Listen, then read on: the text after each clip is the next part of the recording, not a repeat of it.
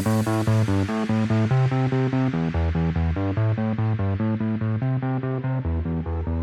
hallo und herzlich willkommen bei FinUpDocs. Ich bin Johannes. Und ich bin Torben. Und wir freuen uns sehr. Wir haben heute Michael Eichinger von Foamina zu Gast. Lange haben wir von euch nichts gelesen, nichts gehört und deshalb freuen wir uns heute besonders, dass äh, du dich bereit erklärt hast, mit uns eine kleine Sonderfolge zu machen zum Thema Traumareanimation. Da sind ja die neuen Guidelines veröffentlicht worden, aber vielleicht möchtest du dich erstmal kurz selber vorstellen. Ja, sehr gerne. Also hallo, danke für die Einladung. Ich freue mich sehr. Und wir von mir freuen uns natürlich auch, dass wir wieder zurück sind. Ähm, hoffen, dass wir jetzt auch in Zukunft wieder mehr anbieten können. Ja, also ich selbst bin Anästhesist ähm, und beschäftige mich vor allem mit Trauma in meiner Freizeit. Das packt mich am meisten. Da versuche ich mich immer in die Richtung auch weiter und fortzubilden.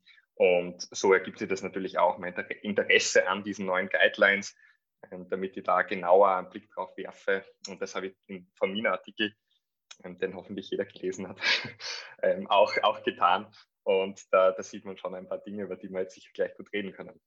Also falls die Leute es noch nicht gelesen haben, werden sie spätestens nach unserem Podcast das jetzt tun, da bin ich mir sicher. ja, ich möchte auch noch mal kurz loswerden, dass ich äh, sehr, sehr froh bin, dass Formina wieder da ist, weil es doch eine der ersten deutschsprachigen Formquellen ist, mit denen ich so in Kontakt gekommen bin.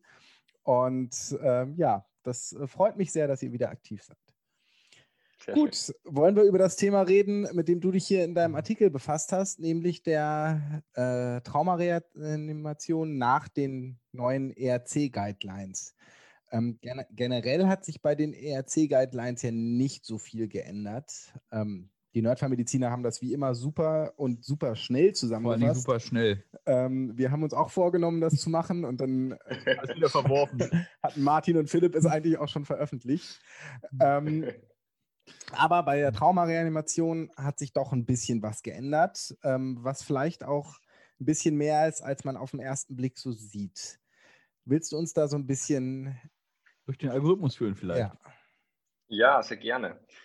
Also prinzipiell muss man sagen, wie, wie, ihr richtig sagt, das hat sich ja auf den ersten Blick tatsächlich nicht viel getan. Aber auf den zweiten Blick, ich finde, das ist generell bei diesen Guidelines ein bisschen so, auf den zweiten Blick ist es dann doch ein bisschen mehr. Ähm, und vor allem ist es schön, dass es klarer formuliert ist als sonst. Ähm, da werden wir vielleicht noch auf das eine oder andere jetzt dann eingehen. Zunächst haben Sie sich ja ganz klar wieder mal geäußert zu dem, zur Unterscheidung zwischen, ist das jetzt wirklich ein Trauma, ein Stillstand oder ist das vielleicht doch eine medizinische Ursache, die ähm, sich dahinter verbirgt und man deshalb vielleicht dann einen Autounfall oder so ähnliches hatte. Und diese Unterscheidung an sich ist ja natürlich ganz wesentlich, ähm, weil, es, weil es weitreichende Konsequenzen hat, ähm, wie der Patient weiterhin zu betreuen ist, auch wenn man ja sagen muss, dass das wirklich nicht immer leicht ist. Mhm. Also wir kennen sicher alle die Patienten, wo man gedacht hat, der Mechanismus passt zu dem Stillstand jetzt aber nicht unbedingt. Mhm. Und dann war es vielleicht doch was anderes und umgekehrt ja auch. Wir wissen auch, es sind oft die Kleinigkeiten, die die Leute ähm, in den Stillstand auch befördern können. Ähm, und da geht die RC auch ganz gut später dann drauf ein mit der Commotio Cordis zum Beispiel jetzt in Bezug auf Sportunfälle oder so. Aber auch das ist ja eigentlich eine Art von Trauma meistens, ähm, die in die Richtung vielleicht geht.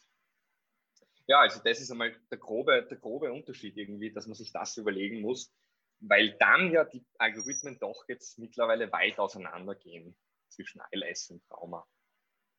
Das habe ich schon mal ganz spannend gefunden. Ja, absolut. Also da ja aber das ist, glaube ich, auch die schwierigste Frage gleich am Anfang. Ne? Ja. Algorithmus steige ich denn überhaupt ein? Also da äh, tue ich mich immer noch schwer. Da bin ich ja. letztens gerade wieder drauf reingefallen. Also genau, es war also, kein Stillstand, aber genau auf sowas in der Art.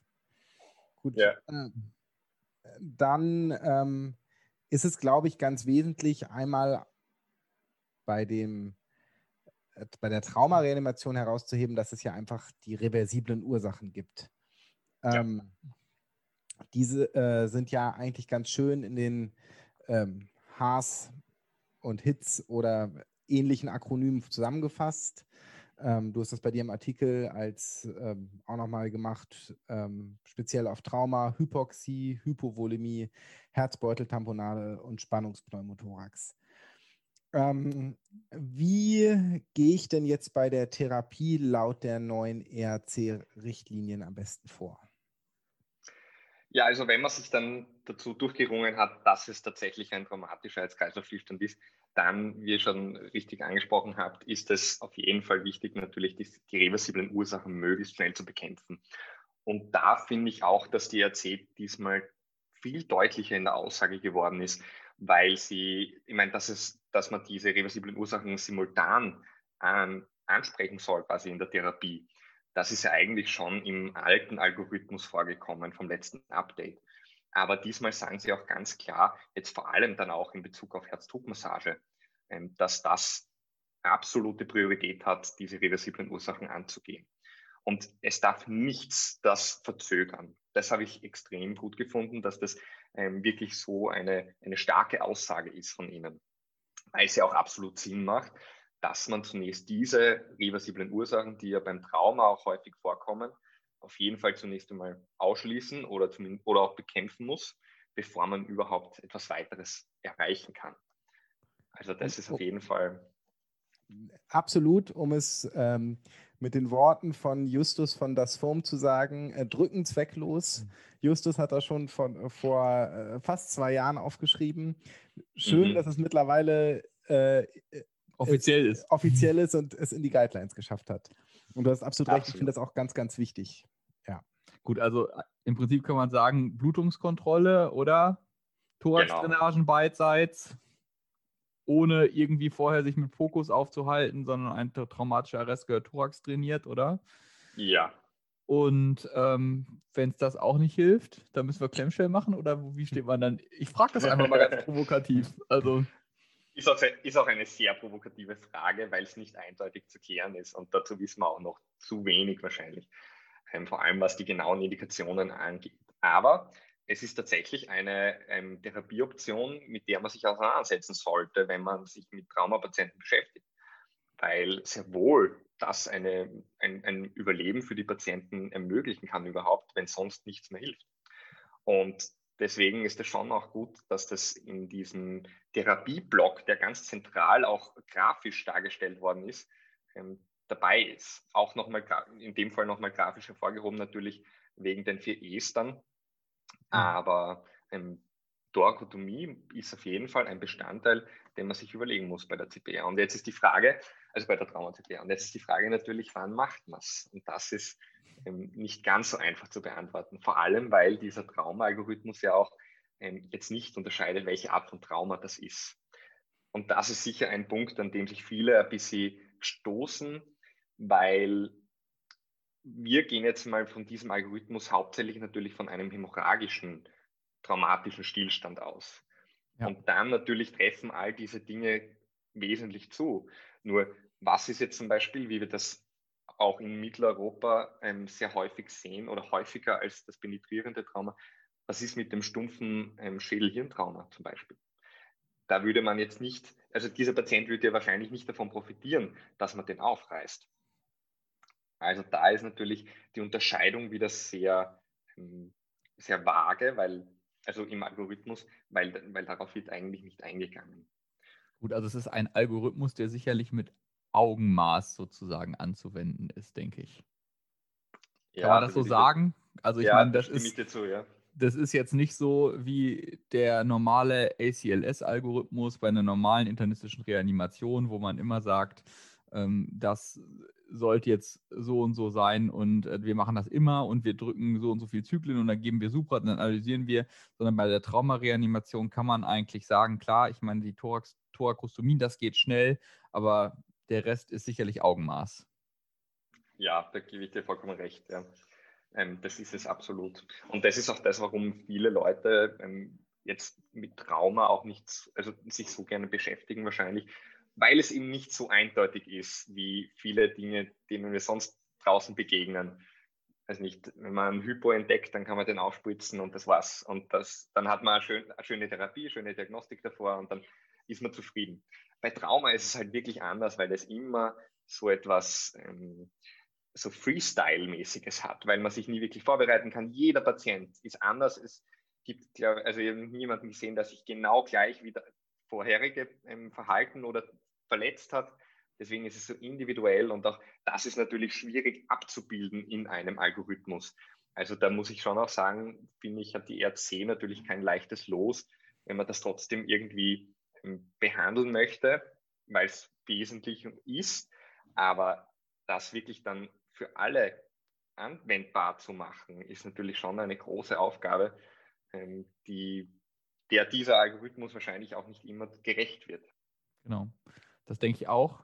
Ähm, wie stehst du denn ähm, zu den Thorax-Kompressionen? Das ist ja immer im normalen internistischen Arrest, sagt man ja immer drücken, drücken, drücken. Also Hauptsache es wird ordentlich gedrückt. Gut, jetzt ist bei Trauma ist logisch, äh, wenn man das Herz leer ist, kann man so viel drücken, wie man lustig ist. Das wird nirgendwo hinführen. Aber dem normalen Rettungsdienstler oder auch dem normalen ZNA-Personal oder auf einer Intensivstation ist das ja schwer jetzt irgendwie auszutreiben, dass man da drücken muss, auch dem normalen Notarzt. Also mir fällt das auch extrem schwer zu sagen, ja, wir drücken jetzt nicht, wir machen jetzt erstmal Thorax-Drainagen. Oder wir, wir, wir kämpfen die Hypoxie zum Beispiel, jetzt bei einem, bei einem vielleicht SAT, das zum Arrest geführt hat. Also. Ja, das, also das ist sicher eine große Umgewöhnung und das, äh, da stimme ich dir 100% zu. Das ist das ist ein Wahnsinn, weil eigentlich muss man sagen, jetzt vor allem auch mit diesen deutlicheren Aussagen in den RC geht das Credo eigentlich genauer in komplett unterschiedliche Richtungen, wenn man möchte, weil wir wissen natürlich beim internistischen Herz-Kreislauf-Stillstand wird die, die hochqualitative CPR und die Durchführung der, äh, von, von, ihr immer wesentlich, äh, immer wichtiger, dass man schaut, okay, wir müssen die No-Flow-Zeit gering halten, wir müssen schauen, dass wir uns gut abwechseln und so weiter. Und beim Trauma ist es genau in die andere Richtung. Und wir trainieren ja wahrscheinlich Trauma auch weniger, weil wir es weniger sehen. Prinzipiell wahrscheinlich auch innerklinisch weniger Szenarien ähm, diesbezüglich trainieren. Und genau. der internistische Stillstand ist einfach so ubiquitär. Und wenn man sich in der Stresssituation nicht wirklich auskennt oder nicht raussieht, dann fällt man halt auch immer wieder auf diese trainierten Ebenen zurück, was ja gut ist. Aber gerade beim Trauma ist es dann halt genau entgegen des Instinkts, möchte ich fast sagen. Und da ist jetzt eine ganz äh, spezielle Frage, und dann, du hast das Stichwort Training gesagt. Wie schafft man es denn, dass man ähm, Leute auch für den traumatischen Arrest trainieren kann? Also ähm, gerade die, die praktischen Skills sind ja doch recht schwierig zu erlernen. Wenn ich an ganz viele Kolleginnen und Kollegen denke, ähm, habe ich das Gefühl, dass schon die Routine der Thorax-Drainage fehlt. Mhm. Und von, ganz, von den invasiveren Sachen will ich da gar nicht anfangen.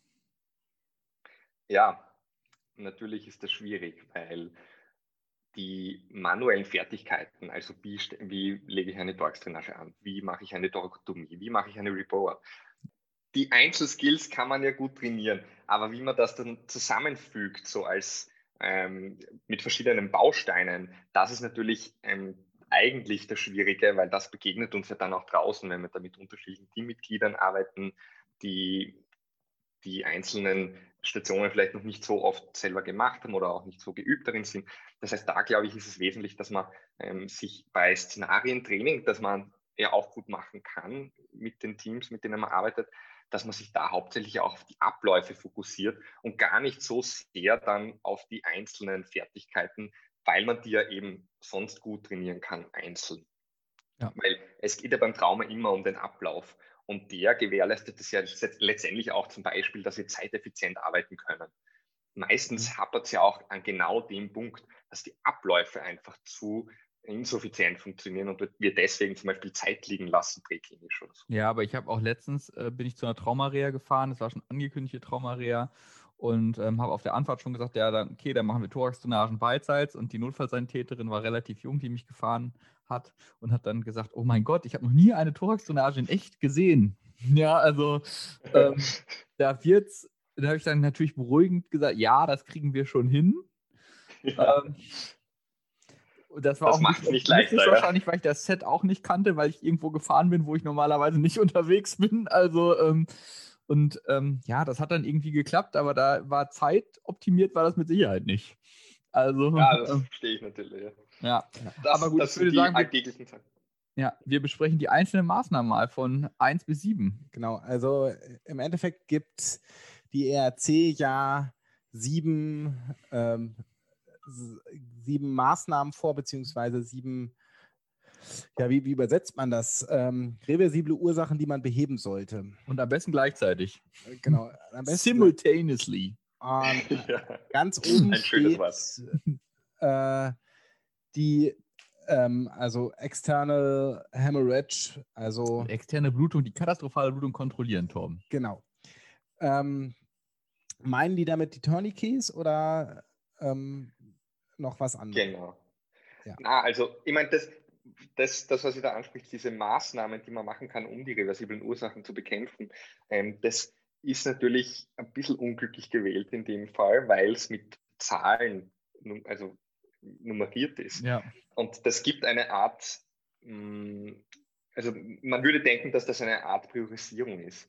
Aber letztendlich muss man auch sagen, dass das so wahrscheinlich gar nicht gemeint war, weil ähm, viele der, der Dinge, die da unten kommen, vielleicht auch schon vorher überlegt werden sollten, obwohl es sich irgendwie schon auch mit dem CABCDE-Schema. Ähm, genau, wollte ich gerade sagen. Also ja. äh, mit dem, dem XABCDE, wie es ja mittlerweile bei PHTLS ist, ist ja, ja die, die, die Blutung kommt ja immer noch an erster Stelle. Also die Tourniquets im Erstangriff, also hast du nicht in jeder Hosentasche mindestens eins. ja, natürlich. Aber das, ich glaube, dass da hat auch die ERC die Eins nicht ohne Grund sozusagen vergeben, würde ich behaupten. Ah, da, also da stimme ich zu. Vor allem die Eins ist ja wirklich ein wesentlicher Punkt, die, ganz wichtig, weil diese externe Blutungskontrolle ist natürlich etwas, was man leicht sieht, leicht beheben kann.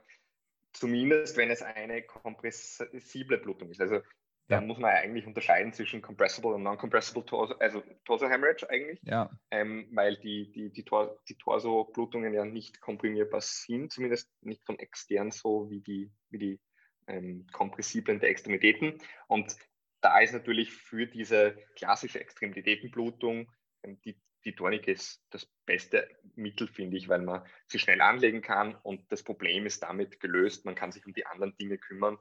Ähm, das heißt, da ist sicher, auch wenn das jetzt nicht direkt im Algorithmus erwähnt wird, sind da, würde ich auch sagen, die Tourniquets sicher das beste Mittel für diese externe Blutungskontrolle. Ja.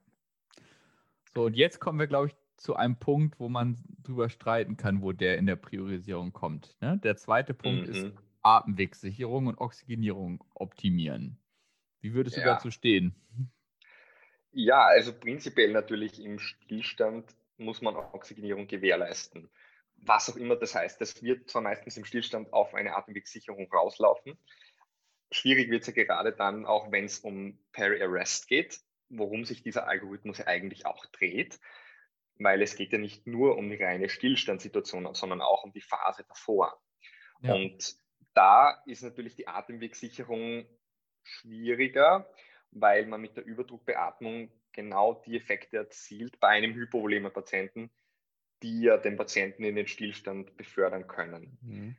Weshalb das natürlich ein Punkt ist, der mit Vorsicht zu genießen ist und auch wieder abhängig von der Ursache ist, weil wenn wir jetzt sagen, wir haben wieder ein Schädelhirntrauma, dann wissen wir, die Hypoxie bringt den Patienten viel besser um. Deswegen braucht er einen adäquaten ähm, Oxygenierung und, und auch eine gute Ventilation. Das heißt, da kommen wir bei der Atemwegssicherung sicher nicht vorbei. Ja. Aber wenn wir jetzt vom, vom hypovolemischen ähm, traumatischen Stillstand reden, dann ist es natürlich ein bisschen was anderes, weil genau in dieser vielleicht noch agonalen Phase wo der Patient möglicherweise einen Low-Flow-State hat, wo er auch noch vielleicht ein bisschen was dazu atmet.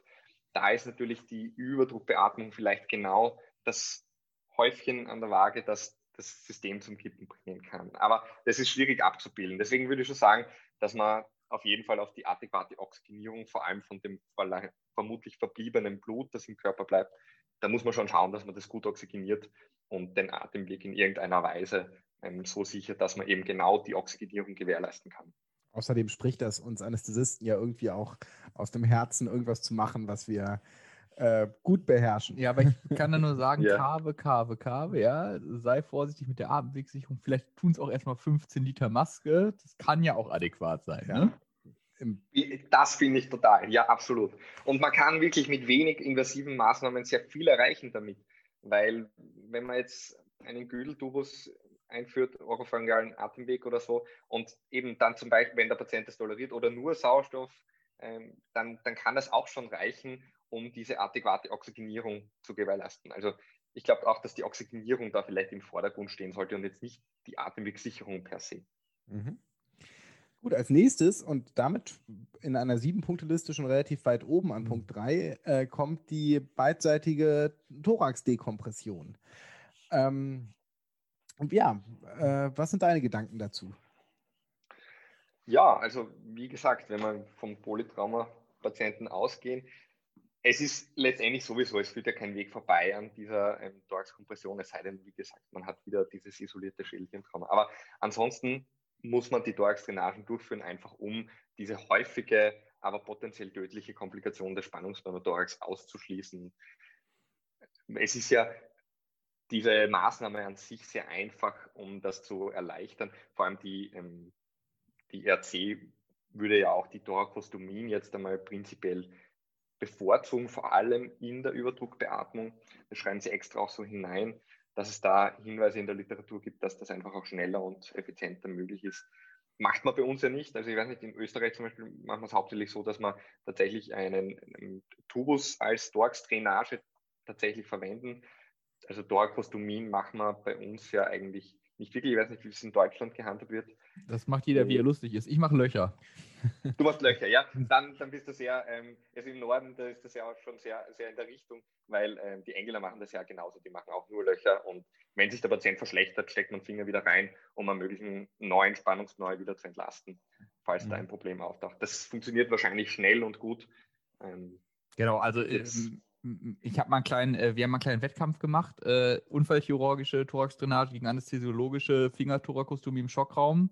Jeder eine Seite und der Anästhesiologische hat mit weitem Vorsprung gewonnen. Und zumindest bis der Thorax offen war. ja, die andere, ähm, aber ich finde auch, dass man das nochmal betonen sollte, ähm, man soll das machen, was man kann. Und ja. wenn man die Thorax-Drainage, also den Schlauch, in einer adäquaten Zeit hereinkriegt, dann ist das natürlich ähm, eine Goldstandard. Äh, Goldstandard und die richtige Maßnahme, aber es würde vollkommen reichen. Ähm, wie Johannes ist vielleicht ein bisschen äh, salopp formuliert, aber es trifft ja den Kern, ein Loch in den Thorax zu machen auf ja. beiden Seiten. Wobei einen Endotrachealtubus reinzustecken und zu blocken natürlich jetzt auch nicht viel länger dauert, muss man auch fairerweise zugeben. Ne? Also. Ja. ja, wahrscheinlich nicht, vor allem wenn man darin geübt ist, wie er sagte. Genau. Genau. Und dann wird es ähm, nämlich schon spannend, oder noch, oder dann wird es noch spannender, weil dann äh, soll man die äh, Herzbeuteltamponade ähm, entlasten. Steht gleich dabei bei penetrierendem Thoraxverletzung, also Vielleicht nicht beim Schädelhirntrauma. Ähm, ja, genau. Aber das ist natürlich, ähm, da werden wir dann wirklich invasiv, wenn die Thorax-Drainagen uns nicht, ähm, nicht schon schocken. also da gibt es ja. nur zwei Möglichkeiten. Ne? Entweder bist du der Held oder sie reden 100 Jahre von dem Bekloppten, der den Thorax aufgerissen hat. Ne? Also man polarisiert auf jeden Fall mit solchen ja. Maßnahmen. Ja, vor allem bei uns wo das noch nicht so häufig der Fall ist. Ich Aber, weiß, dass du ähm, in London ähm, immer mal wieder tätig bist oder auch äh, länger tätig warst. Hat man da, kommt es da regelmäßig vor, dass da Clamshell-Thorakotomien gemacht werden? Absolut. Also leider Gottes muss man sagen, ist es sehr häufig der Fall. Ähm, also da werden sicher, also absolute Zahlen hätte ich jetzt nicht im Kopf, aber es, es sind sicher, ähm, würde ich sagen, so durchschnittlich so um die drei bis vier pro Woche ähm, die, man, die man alleine in der Stadt macht. Und das auch häufig, also ein paar Mal hintereinander in einer Nacht auch, weil es einfach sehr, hm, also kann passieren, muss natürlich nicht, aber das, das ist leider Gottes durch die, ähm, die Messerkriminalität, die dort oben ähm, passiert, ein häufiger Fall, eben wie, wie da steht, auch durch das penetrierende ähm, Thorax-Trauma. Ähm, da ist eine, eine Tamponade gar nicht so selten. Mhm. Ich kann mich noch gut daran erinnern, ich ähm, ein äh, Bekannter von mir, mit dem ich zusammen in Kenia in einem Krankenhaus gearbeitet habe, der kam, äh, Thomas, der äh, kam, bzw. kommt immer noch aus London und wir haben uns damals in Kenia unterhalten und er hat gesagt, naja, bei dir in der Stadt gibt es doch bestimmt auch Bezirke, in die du nachts nicht gehen würdest. Und ich dachte so, ehrlich gesagt, nein. Solche Bezirke gibt es hier ja, nicht. Ja, wir leben Gott sei Dank sehr sicher, gell? Ja. ja. Ähm, also zumindest deutlich sich, sicherer als äh, manche Bezirke von London ähm, sind. Ja. Ähm, oder ja, ja, mit Sicherheit. Also an Stelle die ähm, sozusagen körperstammnahe ähm, Gefäßkontrolle der Blutung, also Einlage einer Boa, Reboa, wie man das kennt, in die äh, untere Hauptschlagader zum Beispiel, also in die Aorta, um da, ich nenne das jetzt mal lapidar, einen Ballon aufzupusten und zu verhindern, dass man nach unten hinausläuft. Ich kann mich immer nur daran erinnern, dass die Daten dazu schlecht sind. Wie siehst du das? Ja, leider Gottes tatsächlich noch zu wenig. Es wird gerade eine große Report-Studie in London gemacht, ähm, wo man sich eben genau das anschauen möchte, vor allem auch im Zusammenhang mit Zone 1 Report. Ähm, also das, da gibt es verschiedene Zonen, also drei, und ähm, je nach Indikation kann man die halt den Ballon weiter proximal oder distal platzieren, um die Blutungskontrolle zu erreichen, als nur eine Bridge to Surgery, muss man sagen, weil ja, ja, ähm, irgendeine, also die Report ist nie die Endversorgung, es ist nur ein kleiner Teil in der Versorgung, um den Patienten länger am Leben zu halten, damit man irgendwo hinkommt, ähm, um ihn weiter versorgen zu können. Und ähm, wie ist da so die Zahl an Reboas, die man in äh, London sieht? Weil ich habe bei uns in Hildesheim, Schrägstrich Hannover, noch nie eine gesehen. Ja, na, also auch da leider weiß ich jetzt keine absoluten Zahlen auswendig, aber ähm, das ist nicht so häufig. Es wird jetzt im Rahmen der Studie vermutlich ein bisschen häufiger sein, aber ähm, das ist trotzdem etwas, was eher noch eine Seltenheit ist. Es gibt aber schon ganz gute Fallserien ähm, von auch erfolgreicher Rebor. Das Einzige, was leider Gottes fast bei jedem Patienten bisher da zu sehen war, sind ähm, irgendwelche chemischen ähm, Schäden an den unteren Extremitäten. Natürlich aber da muss man eben genauer noch ähm, sicher abwarten, wie, wie sich die, die Studien entwickeln, vor allem um eine genaue Indikation vielleicht auch ähm, für solche Patienten ähm, zu, zu mhm, erstellen. Ja. Und also ich habe einen Kollegen in Nordamerika und der ähm, ist ähm, Trauma Surgeon und der hat gemeint, sie gehen eigentlich ähm, in, in Portland gerade wieder ein bisschen weg von der Reboa, weil es einfach zu viele Komplikationen hat und ich meine, er als, als Chirurg bevorzugt wahrscheinlich meistens sowieso auch die Thorakotomie. Also ist er vielleicht auch gebiased, aber das ist natürlich schon auch eine Sache, die man sich in Zukunft ein bisschen noch anschauen muss, in welche Richtung das geht. Es ist aber in der RC auch klar erwähnt, aktuell gibt es keine Studie, die eine der beiden Methoden favorisieren würde und dementsprechend wird beides erwähnt. Okay. Mhm. Ähm, nur nochmal für mich, um das mit London nochmal einzuatmen, äh, einzuatmen, Entschuldigung, einzuordnen, ähm, weil das mich einfach interessiert. Das ist aber, äh, wird nur durchgeführt von diesem London Trauma Team oder London Helikopter, also dem arztbesetzten Hubschrauber beziehungsweise NEF, sage ich jetzt mal, oder? Absolut, die, also Thorakotomie ja, genau. und die Riboa. Genau, das wird nur von dem Team durchgeführt oder halt im Krankenhaus. Mhm. Ähm, ansonsten ansonsten gibt es in der Also Stadt keine Paramedics, die da äh, Thorakotomien machen. Nein. Okay. Gut. Eine Sache, die ich sehr, sehr wichtig finde, ist nämlich, dass an fast allen invasiven Maßnahmen außer den äh, Thorakostomien äh, noch die vier E's mit dran stehen.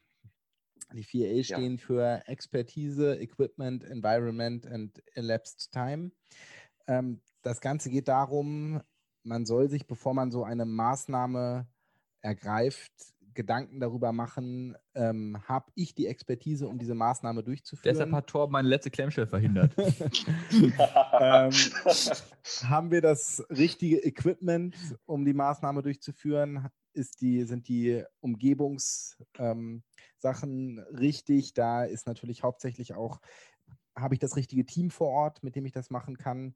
Und ist der Patient, also wann war der Kollaps? Also gerade bei Kollaps, der länger als 15 Minuten her ist, sollte man sich doch mit so maximal invasiven Maßnahmen zurückhalten, beziehungsweise sich vielleicht noch ein viertes Mal überlegen. Also an dieser Stelle möchte ich mal ein bisschen Meinung jetzt einbringen. ja, also ähm, und zwar sehe ich das so, also was natürlich sehr sicher und wichtig ist, ist Elapse Time. Also wie lange ist das her? Klar, keine Frage, gehe ich absolut mit. Und habe ich das Equipment? Danach muss man ja ehrlicherweise, und ich glaube, das sollte man mal ganz klarstellen, sagen, dass diese ganzen maximal invasiven Maßnahmen ja die absolut letzte Wiese sind. Und du stehst ja mit dem Rücken an der Wand, wenn du das machst. Da kannst du jetzt dann sagen, ja, du wirst zum Held oder sie lächeln, belächeln dich alle die nächsten 100 Jahre, wie ich es gerade schon mal gesagt habe. Aber äh, im Endeffekt hat der Patient ja keine andere Wahl. Und du auch nicht. Genau. Also, ob du es jetzt schon hundertmal gemacht hast oder einmal bei YouTube angeschaut hast. Und da möchte ich an unser Interview erinnern, was wir mal mit Janosch Dahmen geführt äh, haben. Und der hat gesagt, er wollte zum Traumakurs nach London, war schon angemeldet und musste es dann machen, bevor er überhaupt da war. Das stimmt. ja, das kann man sich nicht aussuchen. Gell? Genau. ähm, aber ja, natürlich. Ähm, aber das ist meine persönliche Meinung. Absolut. Mhm. Äh, man muss sich trotzdem in dem Moment ähm, der Situation zumindest ansatzweise gewachsen fühlen, glaube ich. Und wenn man das Gefühl hat, das kann jetzt nur schief gehen, dann äh, sollte man vielleicht trotzdem die Finger davon lassen. Aber dieses Gefühl habe ich relativ häufig. okay, wir sollten vielleicht äh, zurück zum Thema kommen. ähm, es gibt auch noch zwei weitere Maßnahmen im, äh, äh, im, ja, im ERC-Bundle sozusagen. Das nächste ja. ist die, Beckenschl die Beckenschlinge. Ja, und neu eigentlich die zwei letzten Punkte da. Weil der Beckengurt ist so deutlich ja noch nicht erwähnt worden. Mhm. Relativ, wenn man PHTLS gemacht oder den Kurs gemacht hat, erscheint es relativ weit unten, weil man ja doch in jedem Fallbeispiel gefühlt einen Beckengurt anlegt. Und wenn man sich die aktuellen Daten von Newspapers aus Ulm anschaut, äh, die gerade publiziert wurden, äh, ist es schon wieder ein bisschen relativiert, aber natürlich nicht im Reanimationsalgorithmus. Ja. ja. Und jetzt? Also, und jetzt, ja genau. Was machen wir damit? Ich glaube schon, dass es eine Maßnahme ist, die man durchführen sollte in der Trauma-TPR. Ähm, also da, absolut, weil natürlich dieses Beckentrauma massiv Blutungen provozieren kann. Und das ist wie, wenn man eine externe Blutung sieht, die muss man spielen. Und das ist beim, beim Becken natürlich nicht anders, nur dass es halt komplizierter ist, weil man es nicht gut sieht, meistens auch nicht gut ertastet. Ähm, und da ist natürlich diese Präventivmaßnahme, wenn es überhaupt präventiv ist oder vielleicht auch wirklich was hilft, in dem Fall, wenn man es hat, ähm, da muss man das natürlich schon machen, finde ich. Ja, absolut. Sind wir uns, glaube ich, alle einig. Und jetzt kommen wir zu dem Punkt, der auch langsam in Deutschland oder im deutschsprachigen Raum Einzug hält, nämlich die frühzeitige Gabe von Blutprodukten, ähm, innerklinisch selbstverständlich, gerade beim hämorrhagischen Schock, aber auch präklinisch, kommen wir jetzt ja doch immer mehr dahin, dass auch Hubschrauber oder auch einige ausgewählte ähm, notarztbesetzte Fahrzeuge null negativ mit dabei haben. Äh, wie ist das in London? Ja, da ist, ist, setzt man auf dieses Pferd schon seit längerem und es wird, also es gibt präklinisch Blutkonserven und zwar mittlerweile nicht nur ähm, nur negativ ähm, Erythrozytenkonzentrate, sondern etwas, was man zusammenmischt, um ähm, eine Art Vollblut zu bekommen, weil das ja jetzt der, der neue Trend ist eigentlich, ähm, der sich durch die Literatur auch zieht und, und mit guten Outcomes assoziiert ist hauptsächlich natürlich auch aus den ähm, Kriseninterventionen aus Afghanistan und Irak von der Army. Aber da muss man sagen, das ist sicher ein Punkt, der in Zukunft vermehrt kommt. Und da müssen sich präklinische Anbieter, glaube ich, viel mehr damit auseinandersetzen, ähm, weil das ja auch wirklich Vorteile bringt. Ja. Und Leute damit ins Krankenhaus kommen, die man, die man früher nicht mehr ins Krankenhaus bringen konnte, weil sie bereits verstorben sind. Und da ist natürlich also der, der Faktor Zeit wahrscheinlich ganz entscheidend, weil ähm, bisher ist das ja, wenn es in Deutschland irgendwo vorgehalten wird, dann auf ausgewählten Luftrettungsstützpunkten oder in Heidelberg auf Medical Intervention Car an. Das ja. denken wir wahrscheinlich jetzt beide hier, Torben und ich.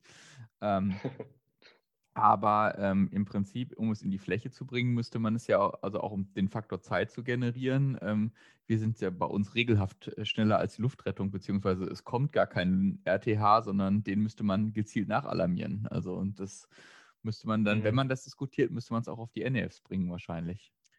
Und ja. da wird es dann schwierig, wenn man, also, vor allem dieses wird ja regelmäßig ablaufen. Ich, ähm, ich sehe es ein bisschen positiver als Johannes. Wir sind auf dem richtigen Weg, mhm. äh, auch wenn er langsam ist. ähm, und ja, naja, gut, man kann die ja durchrotieren. Ich meine, wenn man eine vernünftige. Aber nicht, wenn du so eine Vollblutmischung machst. Das stimmt. Aber die wird, wird die vor Ort angemischt, die Vollblutmischung? Oder? Nein, die ist bereits angemischt. Also, das ist im Prinzip nur ähm, Plasma mit RE-Konzentraten zusammen, weil Thrombozyten ähm, darf man da laut den, dem Gesetz in England aktuell noch nicht ähm, mit reinmischen und schon gar nicht echtes Vollblut verwenden. Dementsprechend ist das ähm, leider noch nur so eine Erythrozyten-Plasma-Mischung, die an sich aber schon ähm, in, in, ersten Analysen ähm, sehr viel mehr bringt als jetzt nur die Erykonzentrate dementsprechend. Ja. Was, was, was da an der Maßnahme noch ganz schön ist, dass jeder Arzt diese Maßnahme beherrscht. Ich meine, Bluttransfusion, jeder Notarzt sollte, sollte das auf jeden Fall können. Und ähm, damit kann man einen Großteil der Traumata ja wahrscheinlich den Patienten helfen, weil Hypovolem ja doch das häufigste ist. Genau. Ja. Und das macht ja auch absolut Sinn. Wir haben einen Blutverlust und womit füllen wir es auf? Nicht mit Salzwasser, sondern mit Blut. Also eigentlich mit Salzwasser ja füllen wir sowieso genau gar nichts auf. Da möchte ich mal hier gleich den erhobenen Zeigefinger äh, zeigen. Na, sehr richtig, aber das, das war ja ein bisschen provokativ jetzt, weil das natürlich leider immer noch nicht ganz verschwunden ist aus den Köpfen der Leute, dass man, ähm, und, und das sieht man leider häufiger als einem lieb ist. Ich weiß nicht, wie es heute geht, aber ähm, leider Gottes sind diese, diese Salzwasser ähm, ja trotzdem noch, gerade beim Trauma, immer noch verbreitet. Leider auch aus Mangel von Alternativen und bevor man nichts gibt, geben die Leute halt das. Zumindest ist ja. mein Eindruck auch ein bisschen. Und da müssen wir natürlich absolut wegkommen. Ich kann mich an ähm, meine Anfangszeit ganz gut erinnern und so ein großes Trauma bleibt ja immer ganz gut in Erinnerung und äh, da wurde so lange infundiert. Wir reden über die Jahre 2003, 2004, bis es äh, wieder hellrot aus dem Patienten rauslief. Ähm, mhm äh, ist, es, ist es gut, dass diese Zeiten vorbei sind und man gerade in, dem, in diesem Bereich ähm, einen Fortschritt sieht. Auch wenn er vielleicht manchmal zu langsam ist oder einem zu langsam vorkommt. Er kommt uns immer zu langsam vor. Es liegt an der jugendlichen Ungeduld. Ähm, die wichtigsten Kernpunkte zusammenfassen. Unbedingt. Also ja. nicht ich oder nee, ich? Nein, nicht du. Also wir können es zusammen machen, weil jeder hat ja. sicher so seine, seine Punkte. Aber ähm, ich persönlich muss sagen, für mich sind die größten Änderungen von meinem Algorithmus, ähm, wie gesagt, schon im Detail. Und da finde ich vor allem die, die Stärke der Aussagen ganz wichtig. Nämlich, dass sie klar formulieren, ähm, dass die simultane Behebung der reversiblen Ursachen die Priorität einnimmt und durch nichts verzögert werden darf, auch nicht durch die Herzdruckmassagen im hypovolemen traumatischen Kreislaufzustand. Mhm. Das ist einmal die, die eine Kernaussage für mich. Mit dem Beisatz, den Sie auch zwar nicht im Algorithmus verewigt haben, aber zumindest in den, in den Key Messages, die Sie mitpubliziert haben, don't pump an empty heart. Und ja. das ist eine wesentliche Aussage, ähm, weil die geht mit vielen Dingen einher, nämlich nicht nur, dass man Blutungskontrolle adäquat durchführen muss, sondern dass man das Herz auch auffüllen muss und zwar mit Blut, ähm, das dann auch im Algorithmus vorkommt. Und während man das macht, muss man auch schauen, dass man andere Blutungsquellen ähm, stoppt, eben diese nicht kompressible Blutungen vom Torso. Und da hat man dann eben auch wieder weitere Möglichkeiten, wie man das macht mit Riboa oder Torakotomie. Das heißt, dieser eine kleine Satz, der beinhaltet so viel mehr, ähm, dass in diesem neuen Algorithmus jetzt auch ganz gut abgebildet worden ist, vor allem, wenn man trotzdem bedenken muss, dass der anwendbar, bleib, anwendbar bleiben muss für jeden, ähm, für jede verschiedene Stufe von, von ähm, Rettungsdienst oder ärztlichem Personal, wie auch immer.